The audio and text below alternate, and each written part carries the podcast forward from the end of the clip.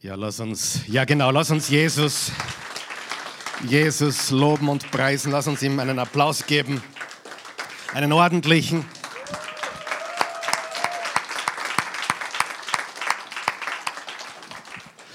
Ihr könnt Platz nehmen, wenn ihr möchtet oder könnt. Und wir begrüßen auch alle, die uns zuschauen auf YouTube, auf Facebook oder auf unserer Webseite. Herzlich willkommen von uns an euch nach Hause. Gott sei Dank ist die Gemeinde Jesu Christi nicht gebunden an ein Gebäude. Wir sind froh, dass wir uns versammeln dürfen hier im kleinen Rahmen, im noch kleinen Rahmen.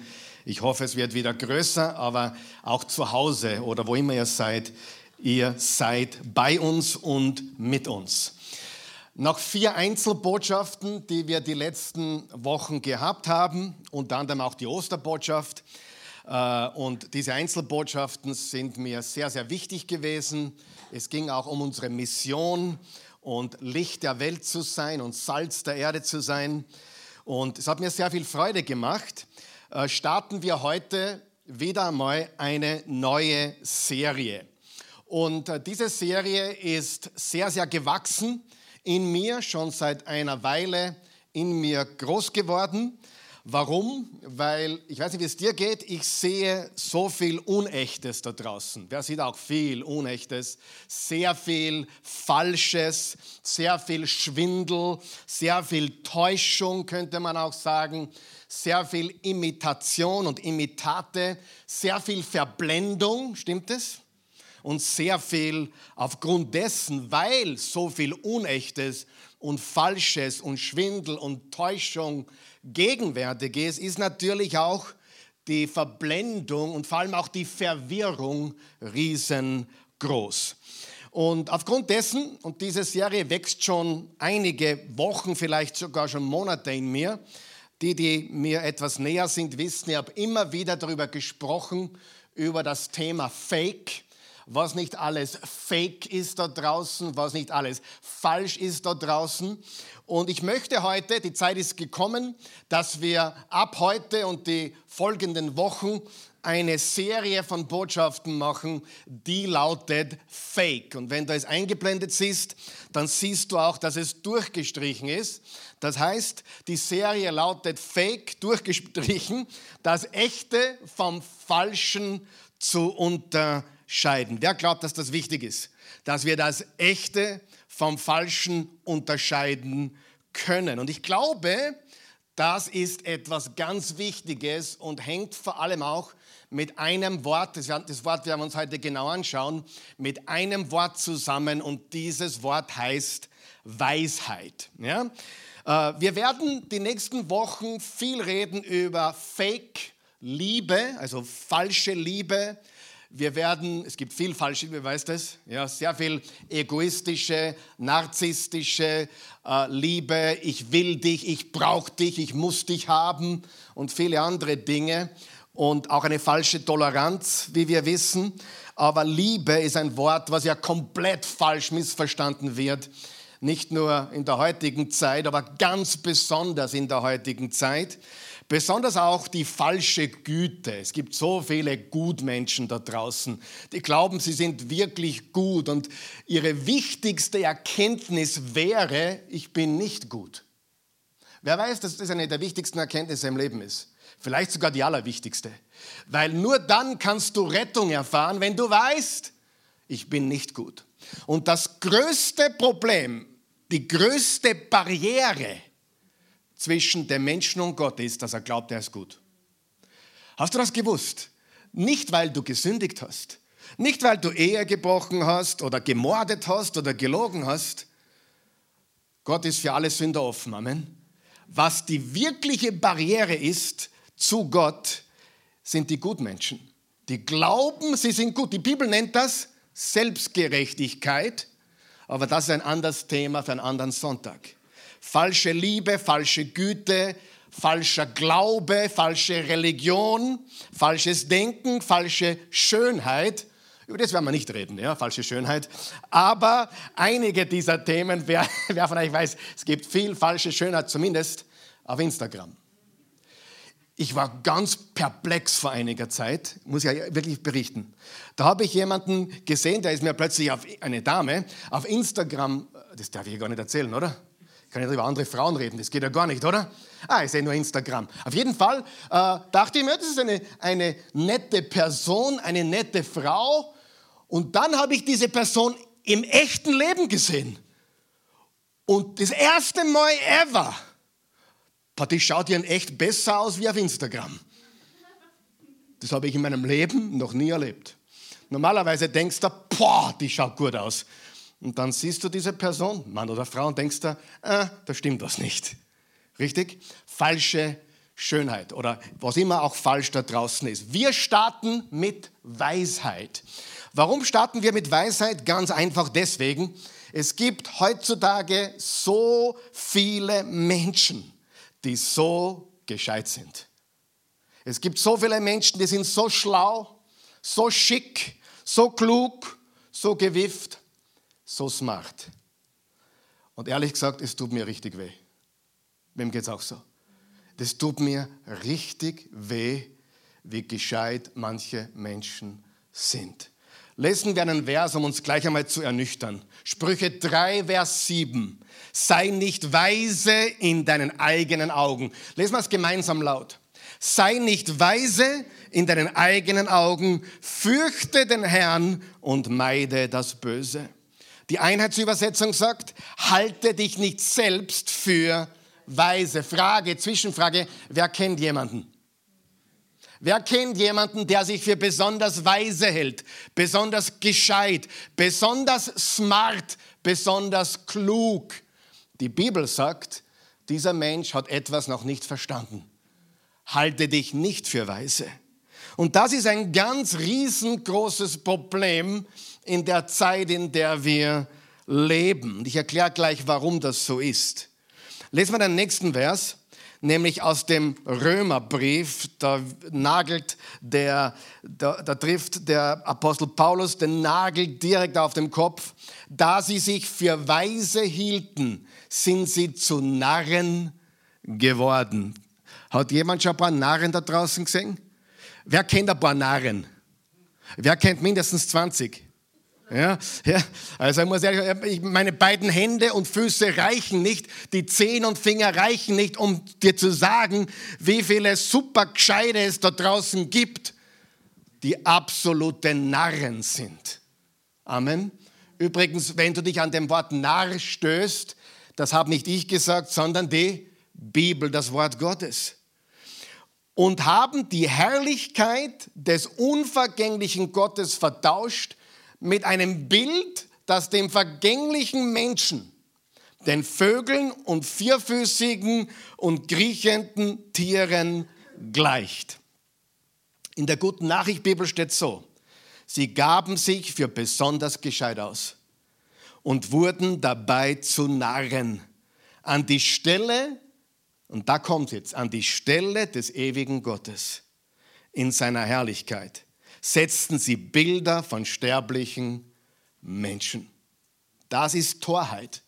Die Bibel sagt uns, absolute Torheit ist, wenn wir Gott ausklammern und an seine Stelle Menschen stellen, Menschen verherrlichen, Menschen vergöttern oder anbeten. Und wenn wir uns für besonders gescheit halten, dann sind wir in Wahrheit Narren.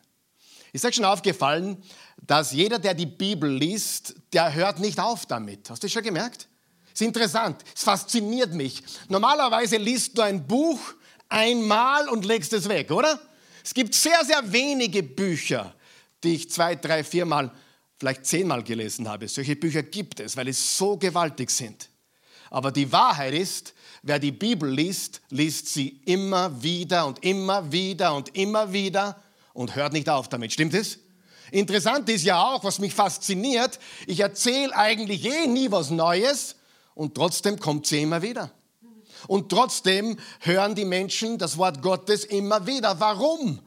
Weil weise Menschen verstanden haben, dass wir nur durch die konstante Aufnahme der Wahrheit wirklich weise werden und wirklich weise bleiben.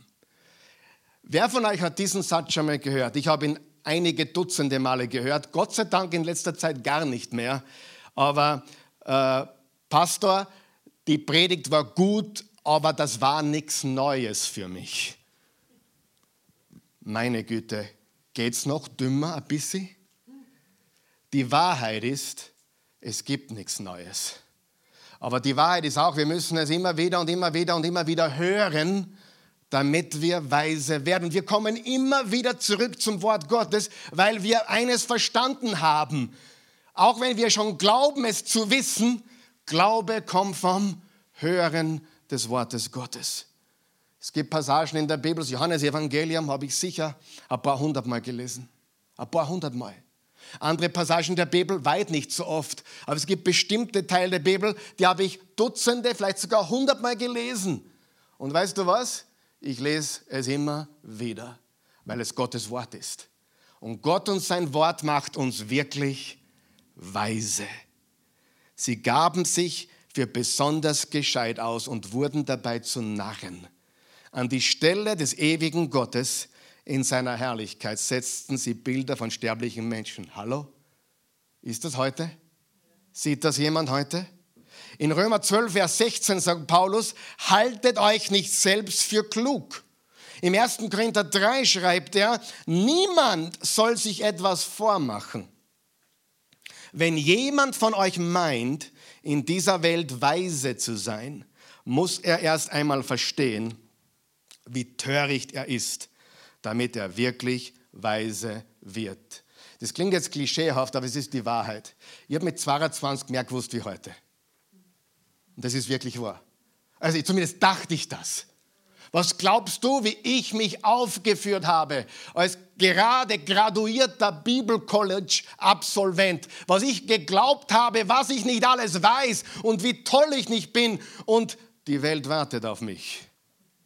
Niemand wartet auf mich. Niemand hat auf mich gewartet. Ja, äh, niemand. Weißt du, was ich meine? Niemand. Und wenn es mich morgen nicht mehr geben sollte, naja, ein paar Leute werden traurig sein, der Rest wird mich vergessen haben in kurzer Zeit. Stimmt es? So ist es ganz einfach.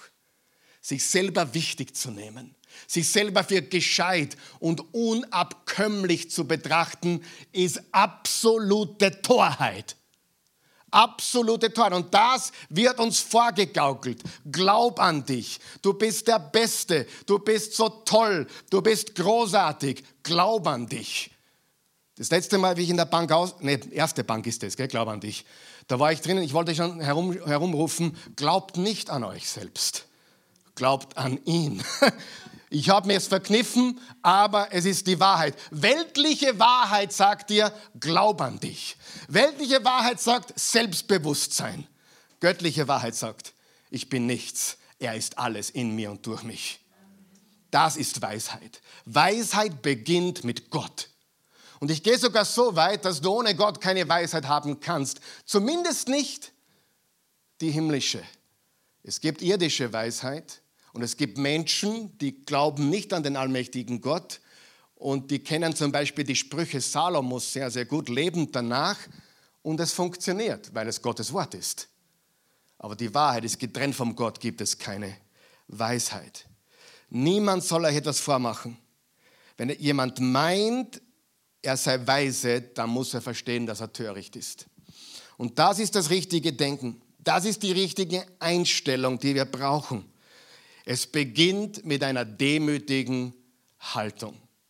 Wenn ich eines behaupten kann, ist, und ich sage das mit allem Stolz, ich bin heute, das war jetzt lustig, ich bin heute demütiger wie vor zehn Jahren. Hoffentlich. Ja? Und das mit Stolz habe ich spaßhalber gemeint. Ich bin nicht stolz darauf, aber ich bin froh darüber, dass Gott mich runtergeholt hat von meinem hohen Ross. Ich habe wirklich geglaubt, die Welt wartet auf mich. Wir leben im Informationszeitalter. Manche sagen im Digitalzeitalter, manche sagen im Social-Media-Zeitalter. In Information ist ubiquitär, ist allgegenwärtig, ist überall.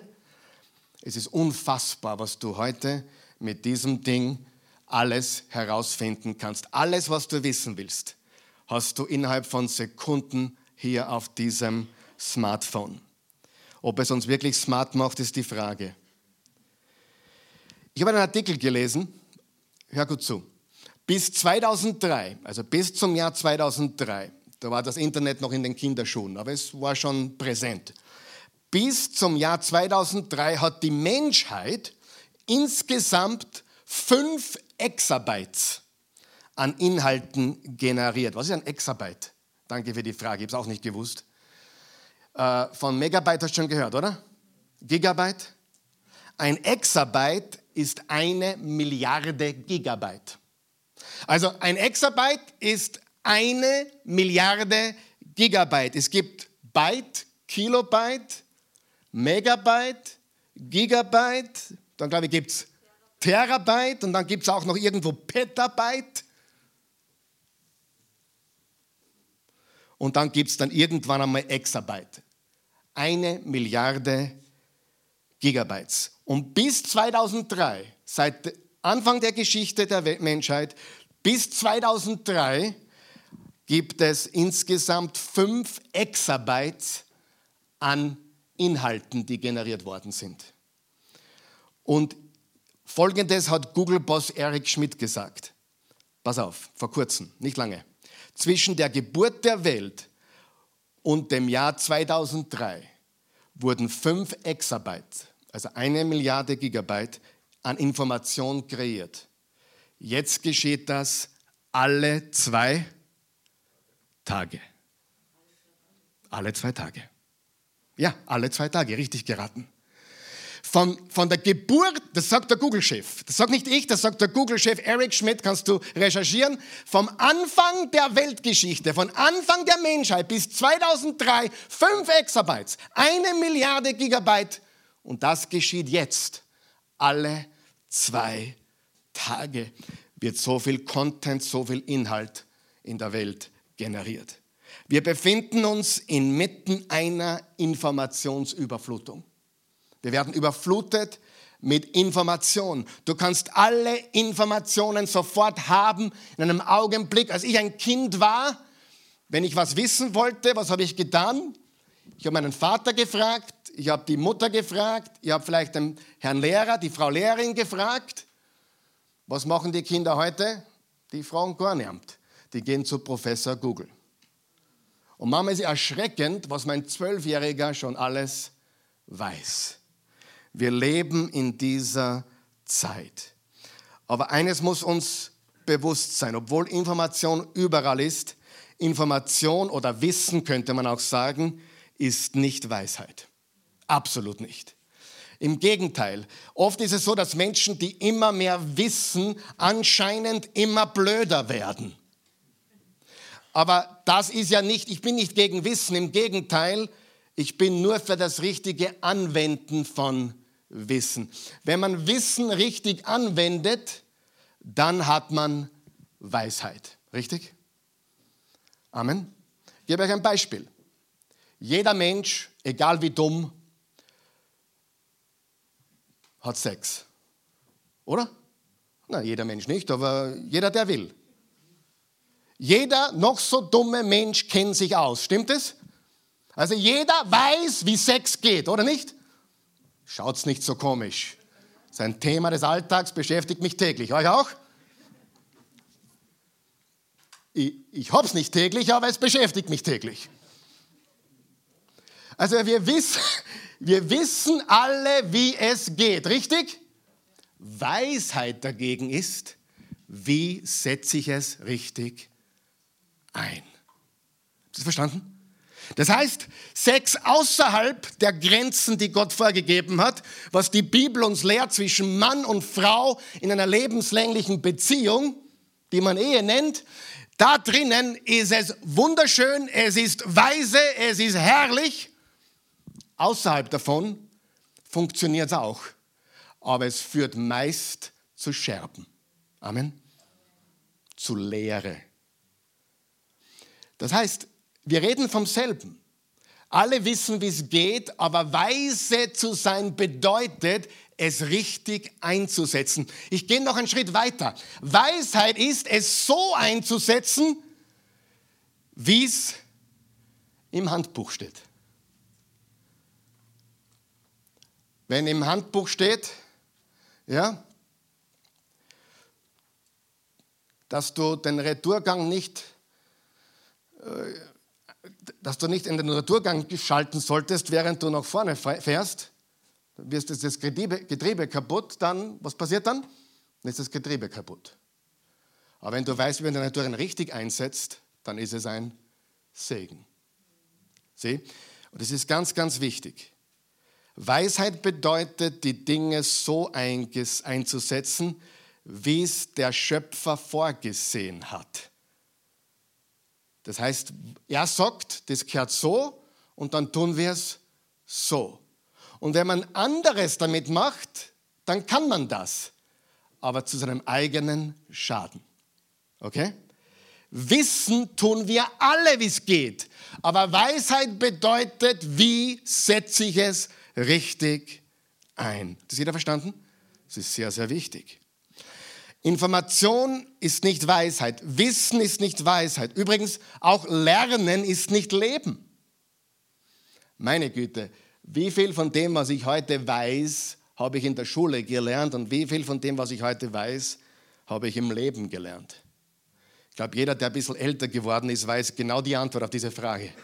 Das Problem ist, während wir in der Schule sind und all diese Dinge lernen, vielleicht noch auf die Universität gehen, umso gescheiter kommen wir uns vor, weil wir so viel Informationen haben. Aber es gibt etwas, das ersetzt das Lernen nie. Und das ist das echte Leben. Man nennt das Erfahrung. Manchmal fragen mir meine Kinder, warum, warum weißt du das? Was das meine Antwort oft ist, ich kann das gar nicht sagen, ich weiß es ganz einfach. Das nennt man Intuition. Man weiß es ganz einfach. Menschenkenntnis. Wer weiß, was ich meine? Einfach diese, dieses Etwas, was du nicht erklären kannst, was dir nur das Leben gibt, aber nicht die Schulbank. Faktum ist, das, was ich wirklich über die Bibel gelernt habe, habe ich nicht am Bibelcollege bei meinem Studium gelernt, sondern im alltäglichen Leben mit offener Bibel und einem gottesfürchtigen Leben. Helfe ich jemand heute? Sieh, Geld ohne Weisheit kann dich ruinieren, stimmt es? Ruhm ohne Weisheit hat viele zerstört. Langes Leben ohne Weisheit. Man, man würde ja glauben, na, jetzt ist er schon alt, jetzt wird er was gelernt haben. Wer, wer von euch hat auch schon mal ein paar dumme alte Leute kennengelernt? Und ich sage das mit allem Respekt.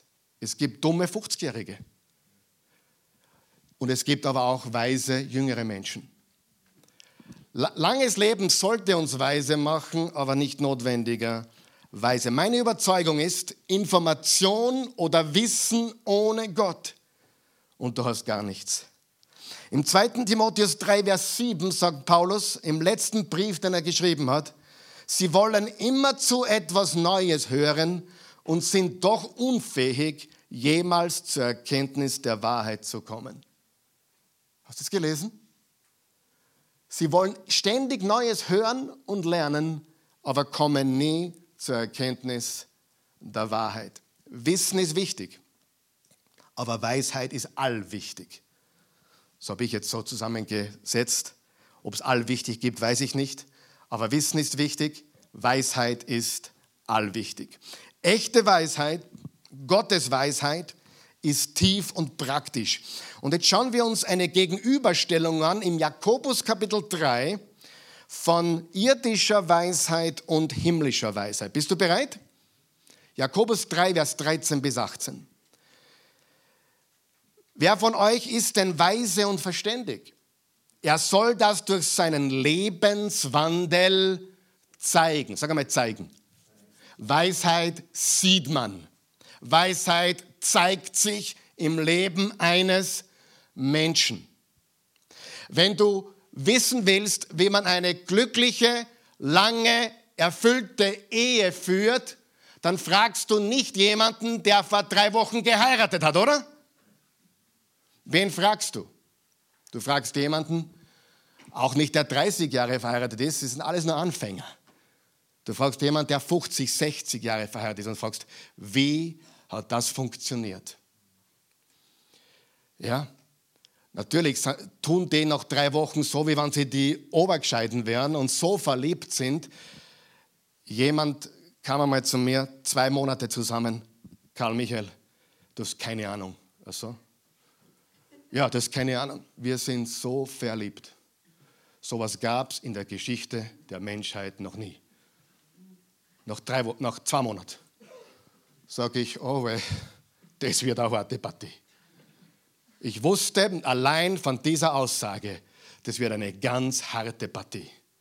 Denn wenn du glaubst, nach zwei Monaten, ich habe meinen Seelenpartner gefunden und weil ich meinen Seelenpartner gefunden habe und weil die Korken krachen und die Schmetterlinge flattern und die Flugzeuge in Form, na, irgendwie, wie, was machen die Flugzeuge in meinem Bauch? Was? Keine Ahnung. auf jeden Fall, wenn du glaubst, wenn du glaubst, dass du deswegen jetzt weißt, wie es geht und das ist alles richtig, ich kann dir aus Erfahrung sagen, ich habe hunderte Hochzeiten gemacht.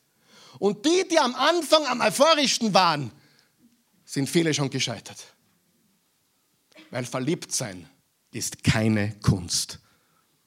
Ein guter Mann, na, ein guter nicht, aber ein normaler Mann kann sich wahrscheinlich parallel in mehrere Frauen könnte. Verlieben ist einfach. Verlieben ist nicht etwas, ich muss mich, ich muss mich verlieben, ich muss mich anstrengen. Nein, das ist keine Kunst. Wenn das Verliebtsein einmal ein bisschen weg ist, treu zu bleiben, dran zu bleiben und hartnäckig zu bleiben und echte Liebe zu leben, das ist Kunst. Amen. Und das ist Weisheit. Ja? Und das ist Weisheit. Und daher zeigt es sich an dem Lebenswandel. Nicht, was Menschen sagen, sondern wie sie leben. Nicht, was, wie, wie, wie euphorisch sie sind, sondern was sie wirklich auf die Straße gebracht haben. Und zwar, und dann geht es weiter, und zwar in der Bescheidenheit. Also Bescheidenheit ist ein ganz wichtiges Element, die aus der Weisheit kommt. Wenn ihr aber bittere Eifersucht und Eigenliebe, unterstreicht, ist alles gut, bittere Eifersucht, Eigenliebe in eurem Herzen habt, dann rühmt euch nicht und verdreht nicht die Wahrheit. Solch eine Weisheit kommt nicht von Gott. Sie ist irdisch, sinnlich und teuflisch. Das heißt, irdische Weisheit sieht man an der Selbstsucht, an der Eifersucht, an der Eigenliebe, daran, dass sie die Wahrheit verdreht. Hast du schon mal jemanden kennengelernt, der so cool war? Ich rede jetzt nicht von mir, ja, aber der ist Spaß. So cool war, so smart war, so toll war, ich war im Verkauf tätig. Und da war dieser Verkäufer, der hat im Autogeschäft noch dazu. Leider hat er genau das gelebt, was man Autoverkäufern vorwirft. Ja. Und ja, aber viele haben auf ihn aufgeschaut. Der hat Geschichten erzählt, die haben nicht gestimmt. Aber er hat, er hat die Wahrheit verdreht, er, hat, er, hat, er war sympathisch, er ist angekommen, er ist gelandet, aber er hat ständig die Wahrheit verdreht. Das ist weltliche Weisheit. Ja, weltliche Weisheit. Mit Lügen versuchen hinaufzukommen. Oder mit unehrlichen Methoden oder mit Unsauberkeit nach oben kommen zu wollen. Solch eine Weisheit kommt nicht von Gott. Sie ist irdisch, sinnlich und teuflisch. Also es gibt eine irdische Weisheit. Es gibt eine irdische Weisheit, wo nämlich Eifersucht und Eigenliebe herrschen gibt es Unfrieden und jede Art von Gemeinheit. Dagegen, jetzt pass auf, dagegen, also Gegenüberstellung, ist die Weisheit von oben erst einmal rein. Wenn du ein reines, heiliges Leben führst, bist du weise. Amen. Wenn du glaubst, du kannst leben, wie du willst und ich komme eh damit durch, dann bist du ein Narr. Oh, ich habe sie alle gesehen. Die haben das Richtige gepredigt, die haben das Richtige gesagt, die haben die, die richtigen Motivationsansprachen gehabt und haben aber nicht das gelebt, was sie selber verkündet haben. Was ist passiert?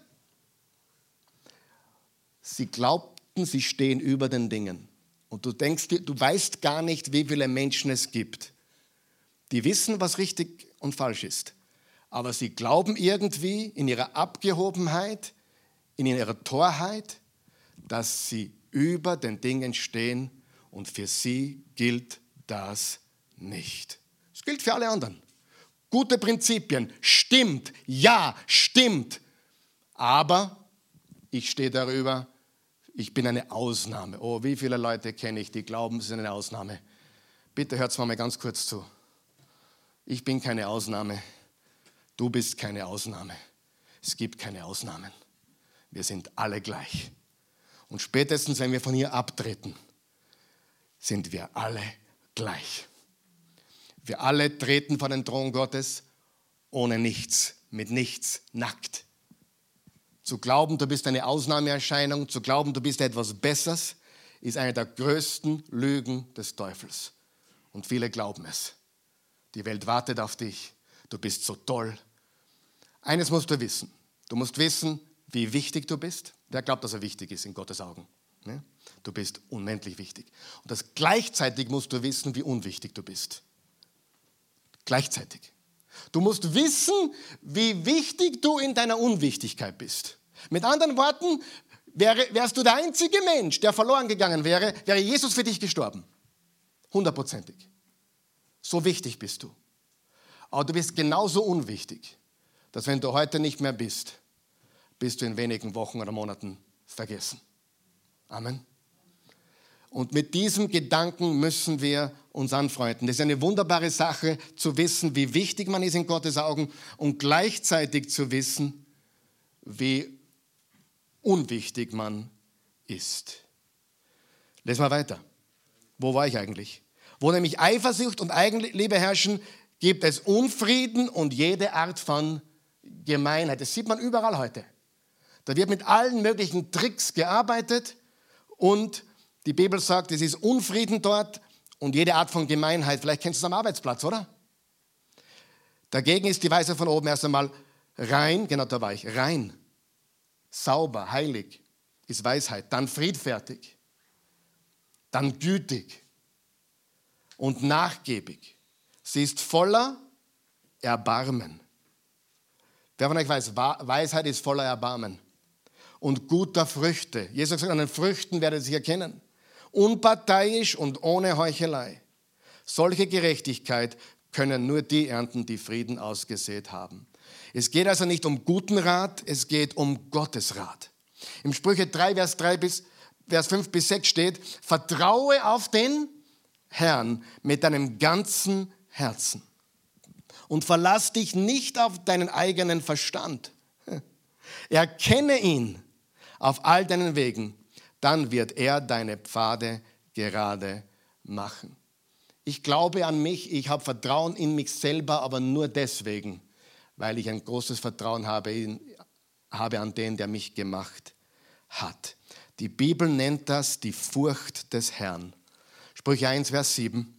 Die Furcht des Herrn ist der Anfang der Erkenntnis. Toren verachten oder Narren verachten Weisheit und Unterweisung. Der gleiche Vers in der Hoffnung für alle. Alle Erkenntnis beginnt damit, dass man Ehrfurcht vor dem Herrn hat. Das Wort Weise oder Weisheit kommt in den Sprüchen Salomos 120 Mal vor. Das Wort Ehrfurcht vor dem Herrn knapp 20 Mal und circa 50 Mal in der Bibel steht, habt Ehrfurcht vor dem Herrn. 50 Mal. Die Wahrheit ist, und das ist der Knackpunkt, im Sprüche 29 steht, Menschenfurcht ist ein Fallstrick. Menschenfurcht ist eine Schlinge. Und die Wahrheit ist, du lebst entweder mit Gottesfurcht oder mit Menschenfurcht. Menschenfurcht versus Gottesfurcht. Was ist Gottesfurcht? Im Sprüche 9, Vers 10 steht, die Furcht des Herrn ist der Anfang der Weisheit und die Erkenntnis des Heiligen ist Einsicht. Was heißt das? Es ist das Wichtigste. Die Ehrfurcht ist das Wichtigste, das Entscheidende und es bedeutet nicht, dass du Angst hast vor Gott. Du solltest keine Angst haben und darum beten wir, unser Vater im Himmel. Vater unser im Himmel, er ist unser liebender Vater. Wir haben keine Angst vor ihm, wir zittern nicht vor ihm, wenn ich sündige, dann springt er auf mich drauf und, und nimmt mich in den Schwitzkosten. Nein, das ist nicht Gott. Es bedeutet nicht, dass du eine krampfhafte Furcht hast, eine krampfhafte Angst. Im Urtext, im Hebräischen, ist das Yirat Yahweh, die Ehrfurcht vor dem Herrn. Es bedeutet folgendes: Verehrung, Hochachtung, Respekt. Sagen wir es gemeinsam. Verehrung, Hochachtung, Respekt. Übrigens das Gleiche, wo in Deuteronomium und im Exodus steht, Kinder, ehrt eure Eltern. Verehrung, Hochachtung, Respekt, nicht Furcht. Wenn meine Kinder Angst vor mir hätten, dann stimmt was nicht, oder? Aber wenn sie keinen Respekt vor mir haben, stimmt auch was nicht. Beim Vater unser ist es so genial. Vater unser im Himmel. Was, was sagt uns das? Ein liebender Vater. Was ist der nächste Satz? Geheiligt werde dein Name. Vater unser im Himmel. Hochgeachtet, verehrt, respektiert, geheiligt werde dein Name. Da beginnt die Weisheit. Und ich habe eine eigene Definition für mich entworfen, gestern noch, ich lese euch vor.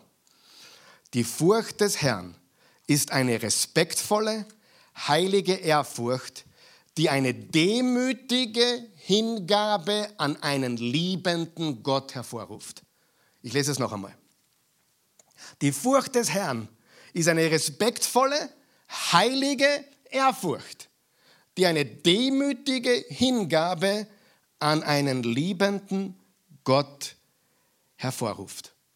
Es basiert auf einer Beziehung, nicht auf du tust was Gutes, er tut was Gutes für dich. Das ist nicht wahr.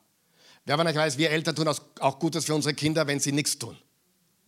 Ja? Selbst wenn sie nichts tun, sind wir für sie da, wenn es drauf ankommt. Er ist ein liebender Vater und wir achten ihn, wir verehren ihn, wir respektieren ihn und das ist die Furcht des Herrn. Du bist so voller Ehrfurcht vor Gott, dass du ihm nicht missfallen willst. Und wenn du Gottes Furcht hast, brauchst du keinen Menschen fürchten. Keinen. Wenn dir ein prominenter Mensch begegnet, bist du normal, weil du weißt ganz genau, den kennst vielleicht aus dem Fernsehen, aber er ist nichts anderes wie ein Mensch wie du und ich. Amen. Du brauchst nicht Menschen gefallen wollen, oh, komme ich gut an, ist alles richtig, oder, oder diese, diese Furcht vor Menschen, dass du nichts falsch machen darfst oder dass du unbedingt ankommen musst. Das brauchst du alles nicht, wenn du Gottes Furcht hast. Brauchst du nicht. Paulus hat gesagt im Galaterbrief, wenn ich noch Menschen gefallen möchte, dann würde ich Gott nicht gefallen. Was heißt das? Heißt das, dass ich absichtlich Menschen nicht gefallen will? Nein. Bitte rasier dich, putz dir die Zähne, kampel dich, striegel dich, zieh dich gescheit an, stell was da, Kleider machen Leute. Amen? Stimmt. Wir dürfen nicht das eine wegschmeißen und, das, äh, und sagen, na, jetzt, jetzt tue ich, was ich will. Jemand sagte mir zu mir, in der Bibel steht, der Herr schaut auf das Herz, nur der Mensch schaut auf das Äußere. Und daher ist mir wurscht, wie ich ausschaue. Weil Gott sieht sowieso mein Herz. Du bist nicht mehr zum Retten. Ja? Was haben wir gelernt die letzten Wochen? Salz der Erde und Licht der Welt. Und wenn du gewisse Menschen gewinnen willst, musst du ein gewisses Auftreten haben. Amen aber du hast keine Furcht vor den Menschen. Du, du willst den Menschen nicht irgendwie manipulieren oder dir ist nicht wichtig, was der Mensch denkt, dir ist wichtig, was Gott denkt. Und das ist Weisheit. Das ist Weisheit. Mir ist schon wichtig, was ihr von mir denkt. Aber es gibt jemanden, da ist mir viel wichtiger, was er denkt. Und das ist Jesus. Amen. Im Psalm 14, Vers 1 steht, der Narr spricht in seinem Herzen, es gibt keinen Gott. Und im Psalm 53, Vers 2 nochmal der gleiche Satz. Der Narr spricht in seinem Herzen, es gibt keinen Gott. Im Urtext steht, der Narr sagt, kein Gott. Kein Gott. Was bewirkt die Gottesfurcht? Wer ist froh darüber, dass er heute diese Botschaft hört über die Gottesfurcht? Die ist so unendlich wichtig. Gottesfurcht ist der Schlüssel zur Weisheit. Ich sage es noch einmal. Gottesfurcht ist der Schlüssel zur Weisheit. Noch einmal. Gottesfurcht ist der Schlüssel zur Weisheit. Menschenfurcht ist der Schlüssel zur Torheit. Wenn du nur alles tust, damit andere dich sehen und oh, Anerkennung. Wer kennt dieses Wort? Jemand hat einmal gekündigt bei uns. Das war, das war ein, ein weltliches Unternehmen, was wir gehabt haben. Äh, das war so ein Leadership-Unternehmen, was ich gehabt habe. Der hat gesagt, ja, ich kündige. Sag ich, warum? Ich fühle mich nicht anerkannt. Sag ja, es ist schlecht von mir, habe ich, daneben gehabt, tut mir leid. Aber wer von euch weiß, wenn wir für die Anerkennung von Menschen leben, dann wird das nie reichen. Nie. Aber wenn du für die Anerkennung Gottes lebst, ist es immer mehr als genug. Auch wenn du nicht perfekt bist, aber Gott sieht dein Herz, wem du gefallen willst. Das ist so unendlich wichtig. Was be bewirkt die Gottesfurcht? Zwei Dinge. Erstens, es hält dich vom Bösen ab. Die Gottesfurcht hält dich vom Bösen ab. Die Gottesfurcht bewirkt mehr als die zwei Dinge, aber zwei Dinge gebe ich euch heute, okay? Es hält dich vom Bösen ab, Sprüche 16, Vers 6. Wer Ehrfurcht vor dem Herrn hat, meidet das Böse. Sagen wir das gemeinsam. Wer Ehrfurcht vor dem Herrn hat, meidet das Böse.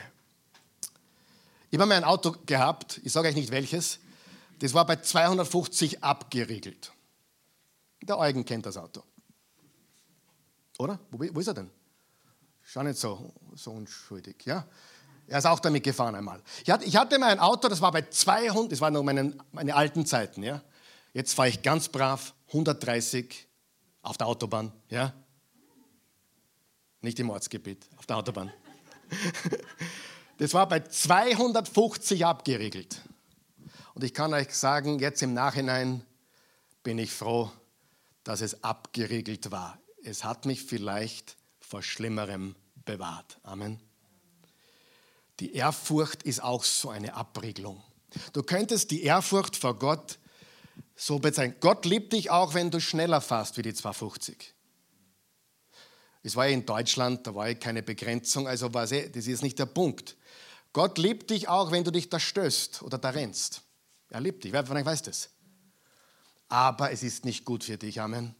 Es ist nicht gut für dich und es ist nicht gut für andere Menschen. Und deswegen gibt es einen Abriegler. Und das ist die Ehrfurcht vor dem Herrn. Wer Ehrfurcht vor Gott hat, meidet das Böse. Wer ist froh, dass er das Böse vermeiden kann? Dass er sagen kann, nein, das ist nicht gut, das ist nicht gut für mich, das zerstört. Die Ehrfurcht vor dem Herrn meidet das Böse. Sprüche 8, Vers 13, wunderbarer Vers. Jahwe zu ehren heißt Böses zu hassen. Du hast? Ja, ich hasse das Böse. Hasse den Teufel. Es gibt ein paar Dinge, die ich hasse.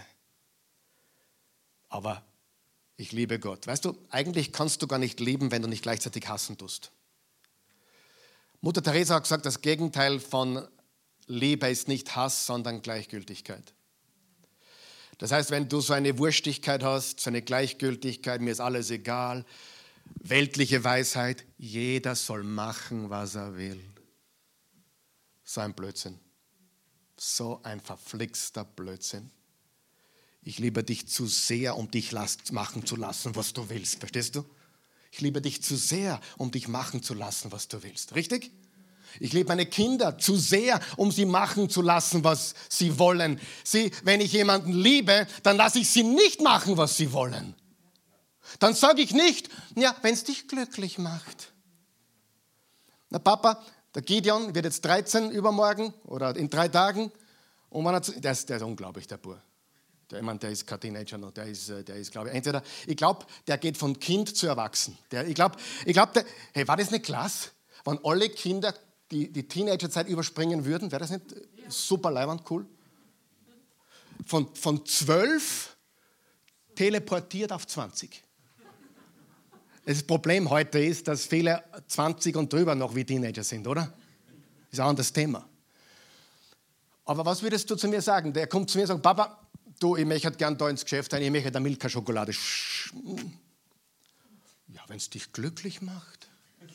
Mein Sohn, wenn es dich glücklich macht, mach, was du willst. Hey, wie dumm kann man sein und nur schnaufen?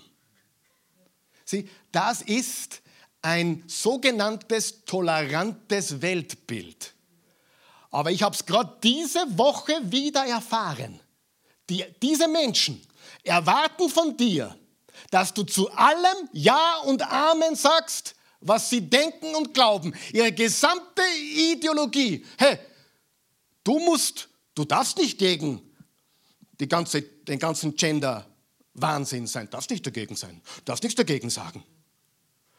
Und dann, oder du darfst nicht gegen, du darfst das nicht einmal denken. Du darfst deine Meinung nicht einmal denken. Stimmt es, dass wir da leben?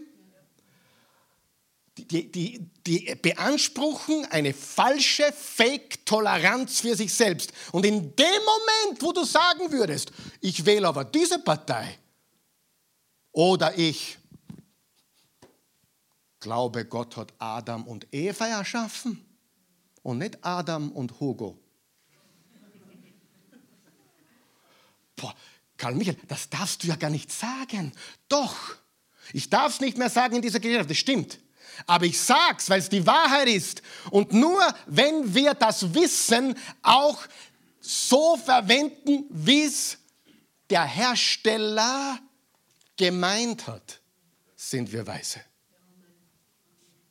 Sieh, du musst, du musst eines wissen. Es gibt einen Hersteller. Wir nennen ihn Schöpfer. Der hat das alles gemacht und so, wie es er sagt, so ist es. Er sagt, es gibt Mann und Frau. Von diversen habe ich noch nichts gelesen in der Bibel. Und die anderen 13 Gendermöglichkeiten. Noch nichts. Ich habe es auf und ab gelesen. Steht nichts drin, aber das darfst du nicht sagen. Und das ist Torheit. Es anders zu verwenden, wie es der Hersteller gemeint hat. Gott, wie hast du das mit der Sexualität gemeint? Ah, ach so. Okay, wenn das so ist, dann kehrt es dahin und nicht woanders. Da ist es weise, da ist es töricht. Amen.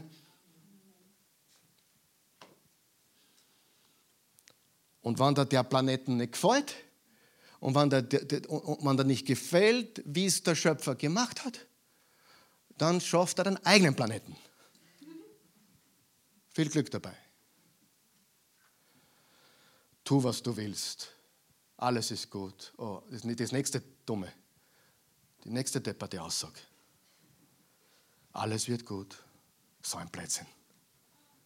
Wer von euch weiß, es wird nicht alles. Wer lebt schon lang genug, dass, nicht, dass er weiß, nicht alles wird gut. Als Christen wissen wir, alles wird gut. Denen, die Gott leben, dient alles zum Besten. Das mag vielleicht hier auf der Erde sein, aber auch nicht. Aber irgendwann ist alles gut. Aber Leuten falsche Hoffnung zu geben mit, es wird alles gut, Nein. Aber zurück zu dieser falschen, falschen Toleranz. Ich erlebe es immer wieder. Und ich habe es noch nie so erlebt und ich bin schon lange da. 50 Jahre. Ja, einige sind noch älter als ich. Aber Faktum ist, ich habe es noch nie so oft und so intensiv erlebt, dass Menschen, die für sich diese Toleranz in Anspruch nehmen, für ihren Lifestyle und ihr Leben, die in dem Moment, wo ich nur ein bisschen aufmache von meiner Meinung, schießen die, das hast du noch nicht gesehen. Stimmt das? Das ist unglaublich. Und da sagt jetzt einer, ja, Meinungsfreiheit. Wir haben keine Meinungsfreiheit mehr. Wir haben auch keine Redefreiheit mehr. Aber ich sage dir eines, ich nehme sie mir. Es ist ein Geschenk Gottes und ein Grundrecht der Menschheit. Amen.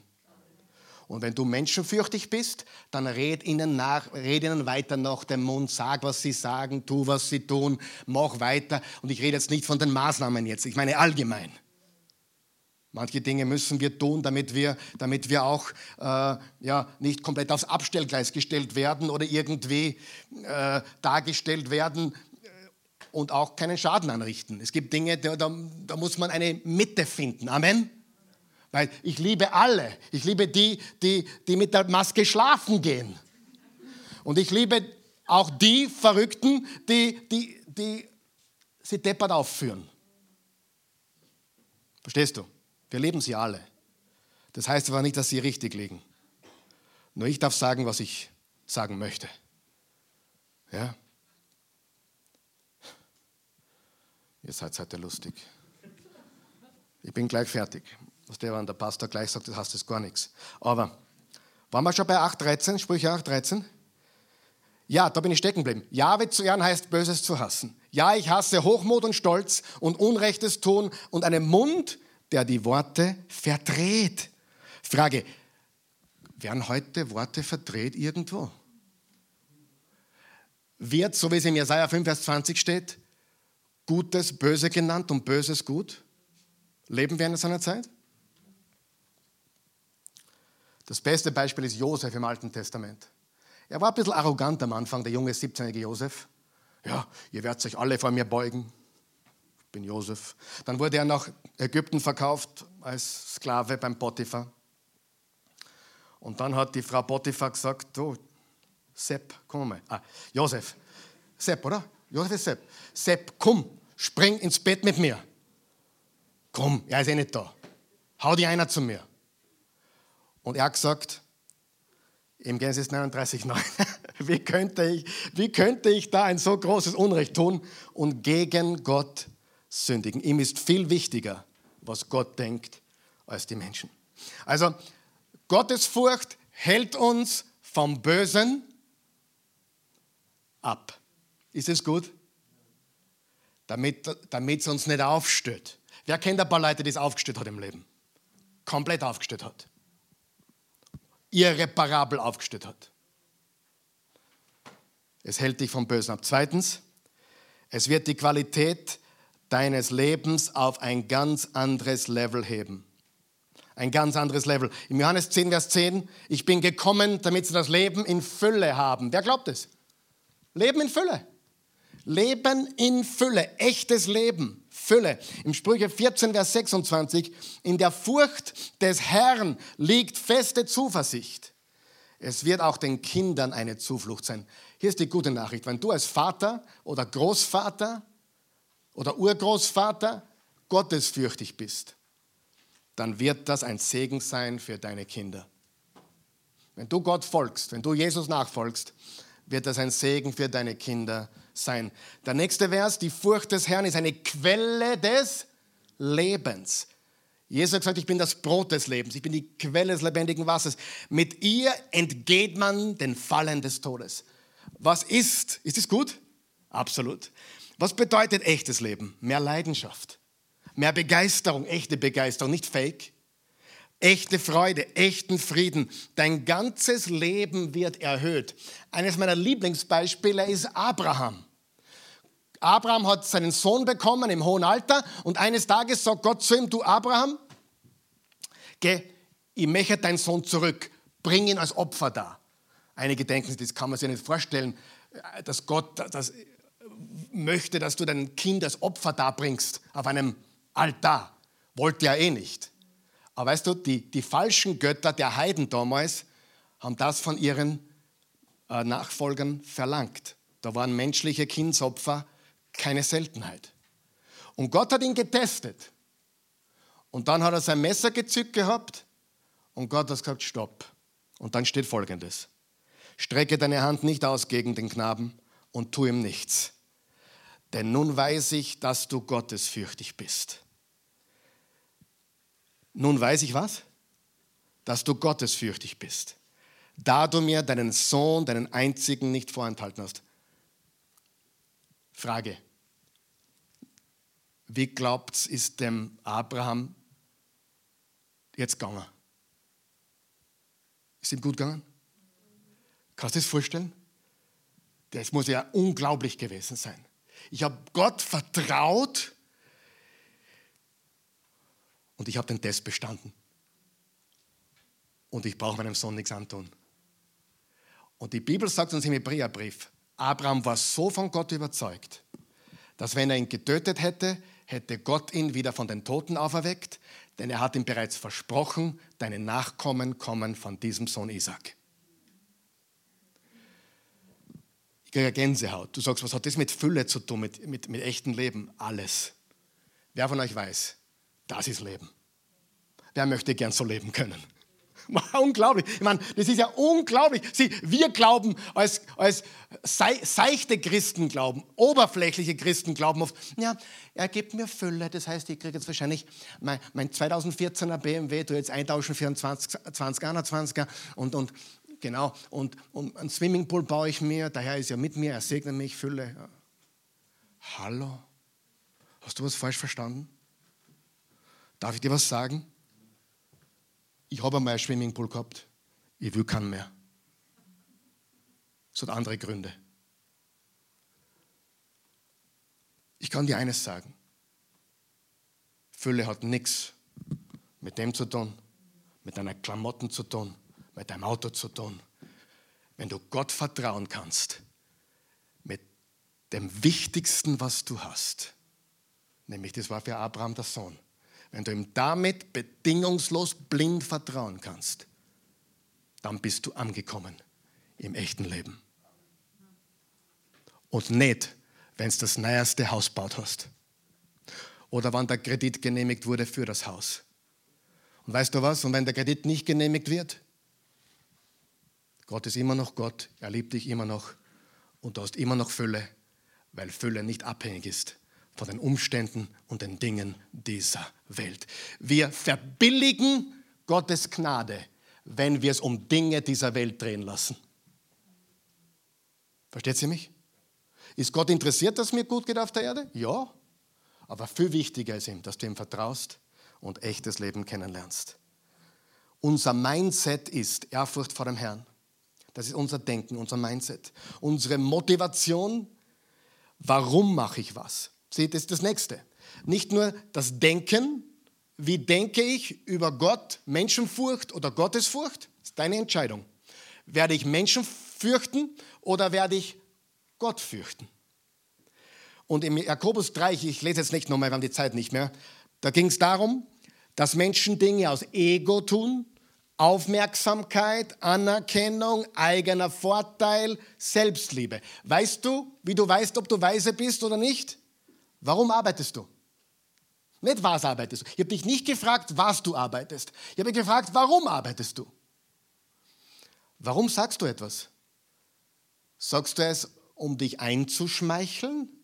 Pfui, pfui, pfui. Oder sagst du es, weil du jemanden wirklich ermutigen willst? Warum tust du etwas? Um gesehen zu werden oder weil du überzeugt bist und weil du Gott dienen willst? Wer sieht, dass warum wir was tun, sehr viel mit Weisheit zu tun hat. Und wer von euch, wenn wir es tun, um gesehen werden zu wollen, dann sind wir töricht. Und noch wichtiger, wofür tust du es? Und noch wichtiger, für wen tust du es?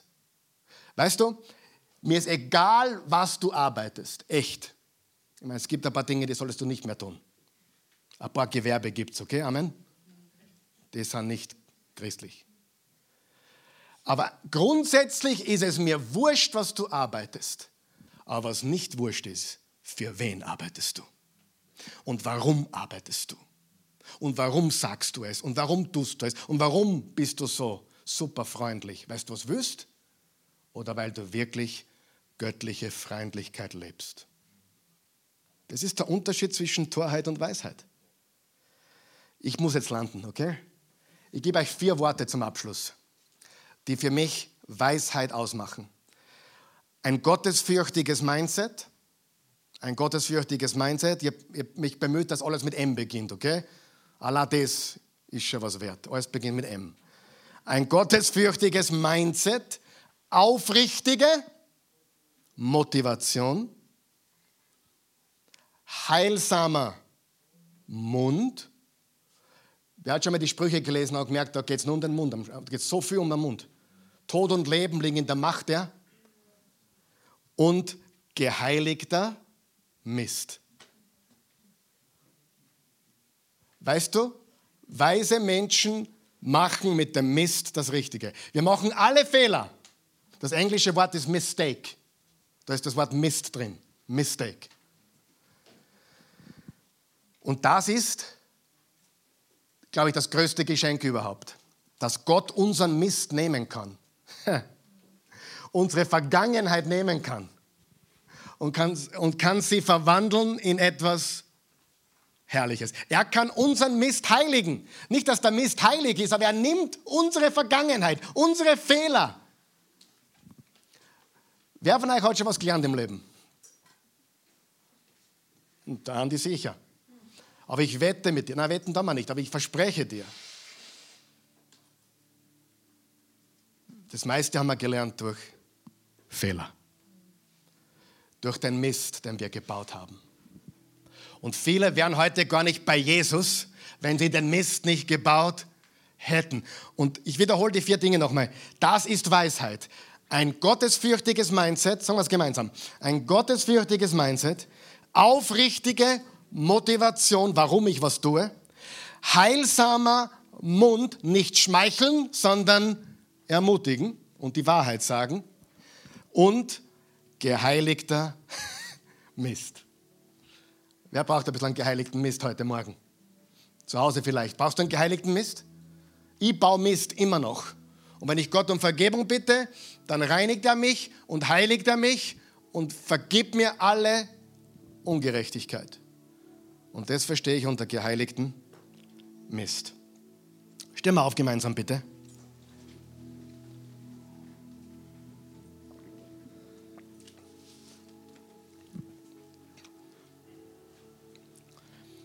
Eigentlich das Wichtigste, was du heute mitnehmen musst, ist, um wirklich weise sein zu können, brauche ich eine gesunde Ehrfurcht vor dem Herrn.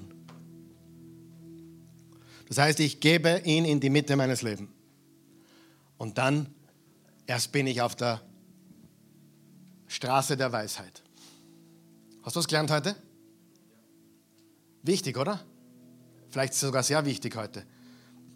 Vielleicht nicht so, so aufregend wie andere Botschaften. Gottesfurcht ist nicht so aufregend, aber extrem wichtig. Beten wir. Vater im Himmel, guter Gott, ich danke dir von ganzem Herzen.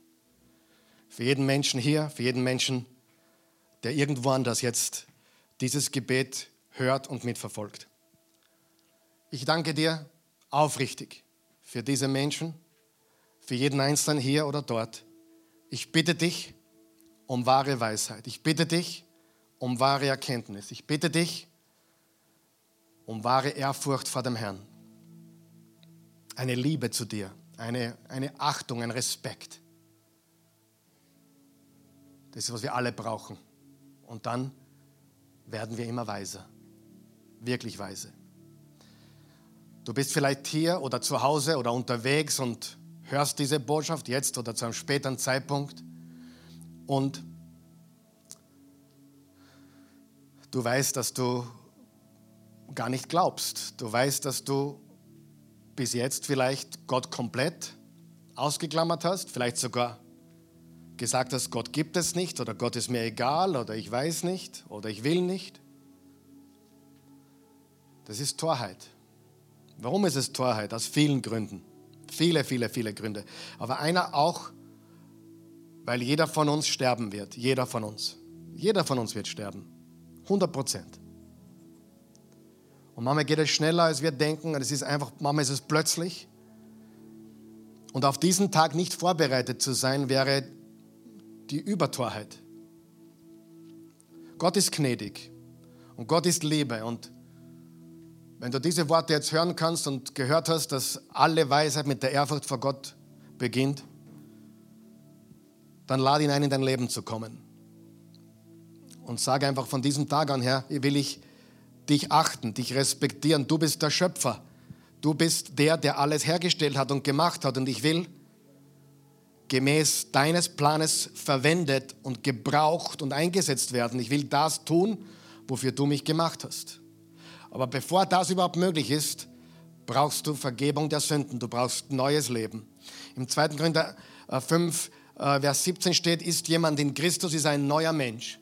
Das Alte ist vergangen, Neues ist geworden. Im Römer 10, Vers 9 steht, wenn du mit dem Mund bekennst, Jesus ist Herr, mit dem Herzen an seine Auferstehung glaubst, bist du gerettet. Im Johannes 3, Vers 16 steht, so sehr hat Gott die Welt, dich und mich, geliebt, dass er einen einzigen Sohn gab, damit jeder, der an ihn glaubt, nicht verloren geht, sondern ewiges Leben hat.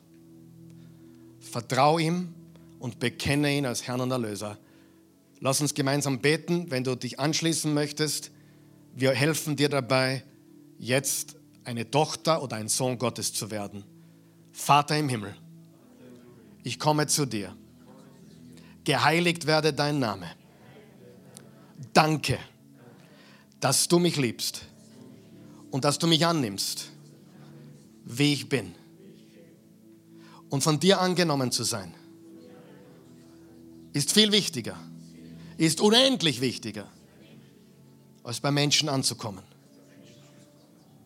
Und weil du mich annimmst,